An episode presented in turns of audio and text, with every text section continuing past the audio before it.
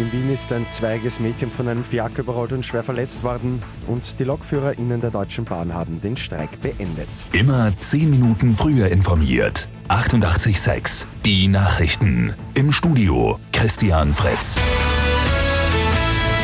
Ein schlimmer Unfall mit einem Fiaker ist gestern in der Wiener Innenstadt am Stephansplatz passiert. Ein zweiges Mädchen ist dabei schwer verletzt worden.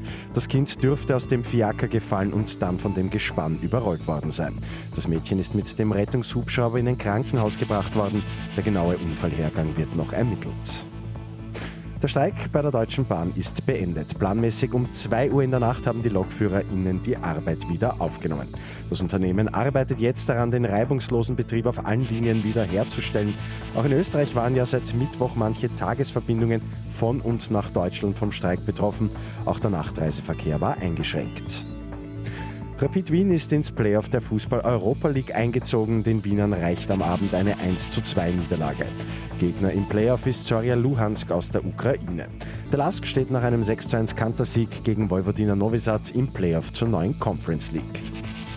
Am Abend gibt es bei Lotto 6 aus 45 eine Bonusziehung. Der Jackpot ist rund 1,2 Millionen Euro wert.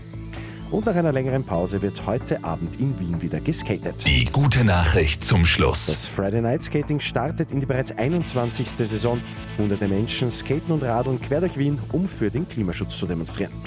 Mit 88,6 immer 10 Minuten früher informiert.